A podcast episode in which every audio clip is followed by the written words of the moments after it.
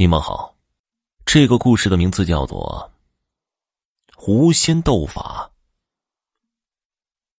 桃源县是个民风淳朴的小县城，百姓们过着平静的日子。传说，这个小县城内有适合修仙的地方，很多想要成仙的精灵鬼怪都聚集在那里，但是。从来没有百姓看到过他们，他们也从来不骚扰百姓。有一天，县郊的猎户张春年上山打猎，忽然看见一只白色狐狸从树林中窜出，张春年立刻搭弓射箭，狐狸一箭就被射死。张春年走过去捡起狐狸。那雪白的狐狸皮毛，张春年十分喜欢。他把狐狸绕在脖子上，满意的点了点头：“嗯，正好给媳妇儿做个围脖，肯定漂亮。”回家之后，张春年把狐狸剥皮处理了，肉煮了吃了。狐狸皮真的给他媳妇儿做了个围脖，可是。自从张春年的媳妇儿围上那个围脖，他的脖子就开始发痒。没半天时间，张春年的媳妇儿竟然开始长白毛，他的脖子上密密麻麻的长了一圈白毛，拔下来又长，剪短了也会立刻变长。夫妻俩又惊又怕，不知道这是生了什么病。到处求医问药，可是没有一个大夫能治得好。三天后的晚上，张春年夫妻两人坐在床上，正在悲伤。突然，屋中的灯灭了。夫妻俩以为是煤油烧完了，正要摸着黑去加煤油，可是他们俩同时摸到一个毛茸茸的物体。虽然看不见，可是他们感觉到那毛茸茸的感觉，就像是那天摸到的狐狸。不等张春年夫妻多想，屋中的灯又突然亮了。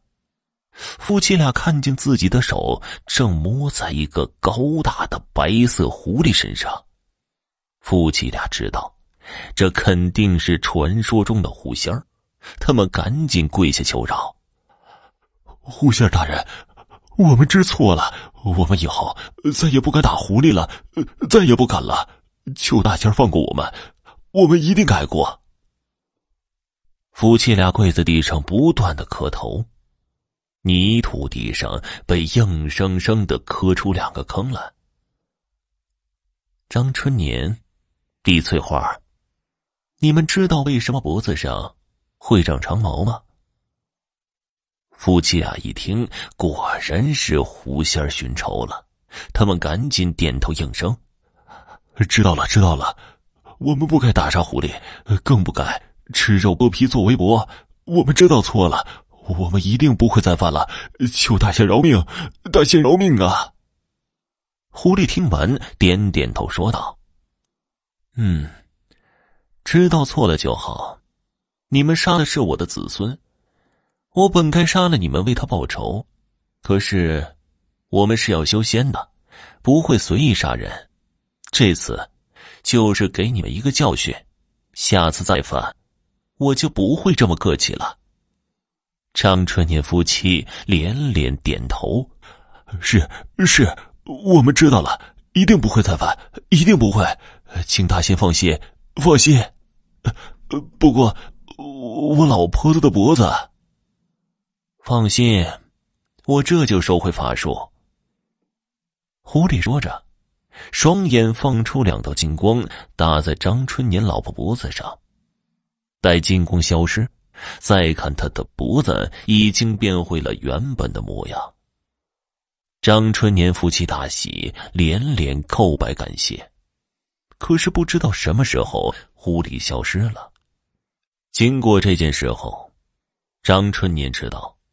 附近确实有狐仙鬼怪之类的，他到处和人说自己的经历，让人们知道自己见过狐仙儿，百姓们虽然不信，但是闲话家常，就这样一传十，十传百的，很快就传进了一个妖道的耳朵里。这妖道名叫寻真，自从十七岁修道开始，他就想着能够飞升成仙，能够长生不老。如今四十年过去了，他越发渴望长生。妖道年轻的时候并不妖，只是渴望成仙而已。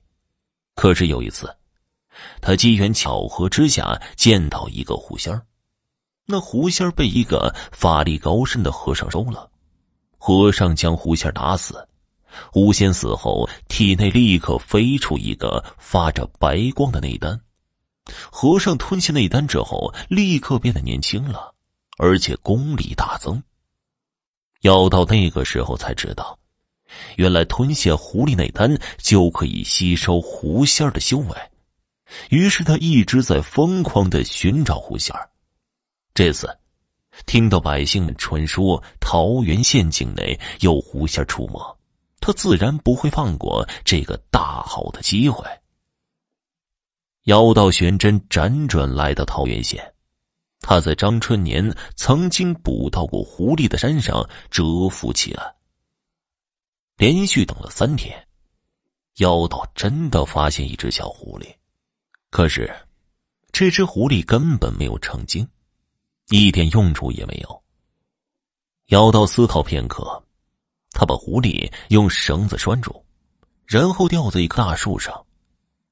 妖道是想起了张春年的话，他说呀。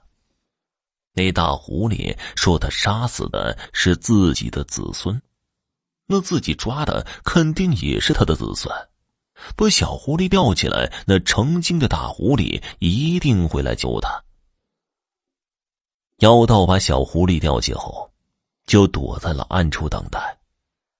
果然，没过一个时辰，一只发着淡淡白光的大狐狸就出现了。那大狐狸从天而降，落地后立刻变成人形，还是一个容貌美丽的女子模样。那狐狸变的女子手一挥，小狐狸就得救了。然后小狐狸飞快的逃跑了。女子大声喝道：“无耻鼠辈，快出来吧！我知道你在。”哈哈哈哈哈！找了这么多年。我终于找到了。妖道大笑着从一棵树上蹦下来，狐仙女子转身看着妖道：“哼，你这满身妖气的臭道士，竟敢害我子孙！我今天定不会饶了你。”妖道从背后的剑鞘里抽出一把剑，哼，就算你放过我，我也不会放过你。我等了几十年，今天一定要拿到你的内丹。我想，你的内丹一定不会让我失望的。我这苍老的脸定会重新的焕发光彩。狐仙女子手一挥，一把长鞭出现在手里。废话少说，拿命来吧！妖道和狐仙很快开打了。两人打的是昏天暗地，飞沙走石，整整打了两天，仍未分出胜负。就在两人都精疲力尽之时，那逃走的小狐狸回来了。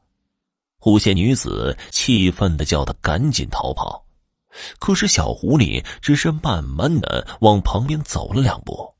这个时候，狐仙女子才发现。小狐狸身后有许多平时一起修炼的精灵鬼怪，他们是小狐狸请来帮忙的。精灵鬼怪们迅速加入到战斗中，那妖道被秒杀了。事后，狐仙女子觉得很奇怪，她和前来助阵的精灵鬼怪们说：“这样一个修炼几十年的妖道，怎么会这么难对付？我百年的修为……”都差点命丧他手。一个树精听后苦笑两声：“呵呵，你哪里知道，这妖道曾经捕杀过很多小精灵，他吞下他们的内丹，吸收他们的修为，是名副其实的妖道。我们很多一同修炼的精灵都知道他，也都想杀了他。今天总算是为我们精灵除害了。狐仙女子恍然大悟，原来世上还真有这种人。从那以后，狐仙女子教导子孙们不要轻易外出，以免被人捕获。所以，现在人们越来越难见到狐狸了。更没见过狐仙儿，他们只生活在我们的传说当中。好了，这个故事就讲完了，感谢收听。